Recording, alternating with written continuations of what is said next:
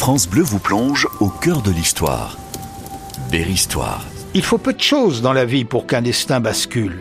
Celui du couple de la Pivardière qui réside au château de Narbonne sur Jeux-Maloche bascule lorsque M. de Seignelay, contrôleur général des finances, propose au roi Louis XIV de lever de nouvelles taxes sur les biens des nobles, jusque-là exempts. Dans ce but, le contrôleur prescrit aux intendants des généralités, ancêtres de nos préfets, ces intendants, de faire réviser complètement les terriers seigneuriaux.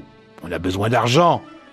Comme les commis font défaut, M. de la Pivardière se voit offrir par un ami, M. de la Gencière, la charge de premier commis à l'administration du terrier au bailliage d'Auxerre. La Pivardière accepte avec joie, heureux de quitter le triste vallon de Narbonne et de voir de nouveau du pays.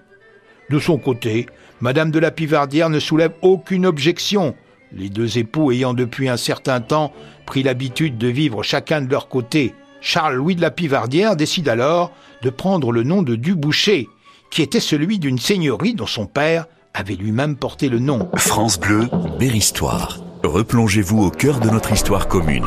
Denis Hervier. Son travail commence aussitôt arrivé à Auxerre, et le dimanche suivant, au cours de la messe à laquelle il assiste dans l'église de Sainte-Zèbe, il se trouve assis à côté d'une jeune fille qui suit attentivement l'office. De la pivardière n'a Dieu que pour elle. Et une fois sorti, le noble Berrichon se renseigne sur cette jeune fille et sur sa famille. Il apprend ainsi qu'elle se nomme Marie-Élisabeth Pilar et que son père, le sieur Pilar, exerce la charge d'huissier royal à Auxerre. Bien vite, la pivardière songe à retrouver la jeune fille. Et pourquoi pas lui proposer le mariage? Quelle folie La religion, l'honneur, la loi, tout s'oppose à cette idée. Nous sommes en effet dans une période où la France de Louis XIV, sous l'influence de Madame de Maintenon, bascule dans un catholicisme pur et dur.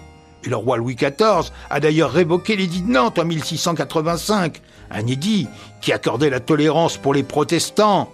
Voici certainement l'une des plus grandes fautes politiques de l'histoire de France, car les protestants, forces vives du pays, quittent le royaume. Oui, dans ce contexte, on ne badine pas non plus avec des hommes comme la Pivardière, qui songent à se marier à une seconde femme.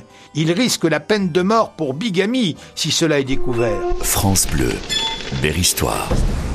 Cependant, la passion l'emporte.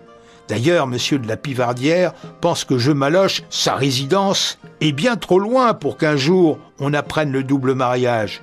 Il hasarde une demande en mariage auprès du sieur Pilar, mais se heurte à un refus quand deux jours plus tard, celui-ci a la bonne idée de disparaître. Le sieur de la Pivardière s'adresse alors à la veuve du défunt. Celle-ci élève à son tour des objections. D'abord, ce Duboucher de la Pivardière, qui était-il D'où venait-il Quels avantages apporterait-il, je vous le demande, à sa future épouse France Bleu, Berry-Histoire. La petite et la grande histoire du Berry.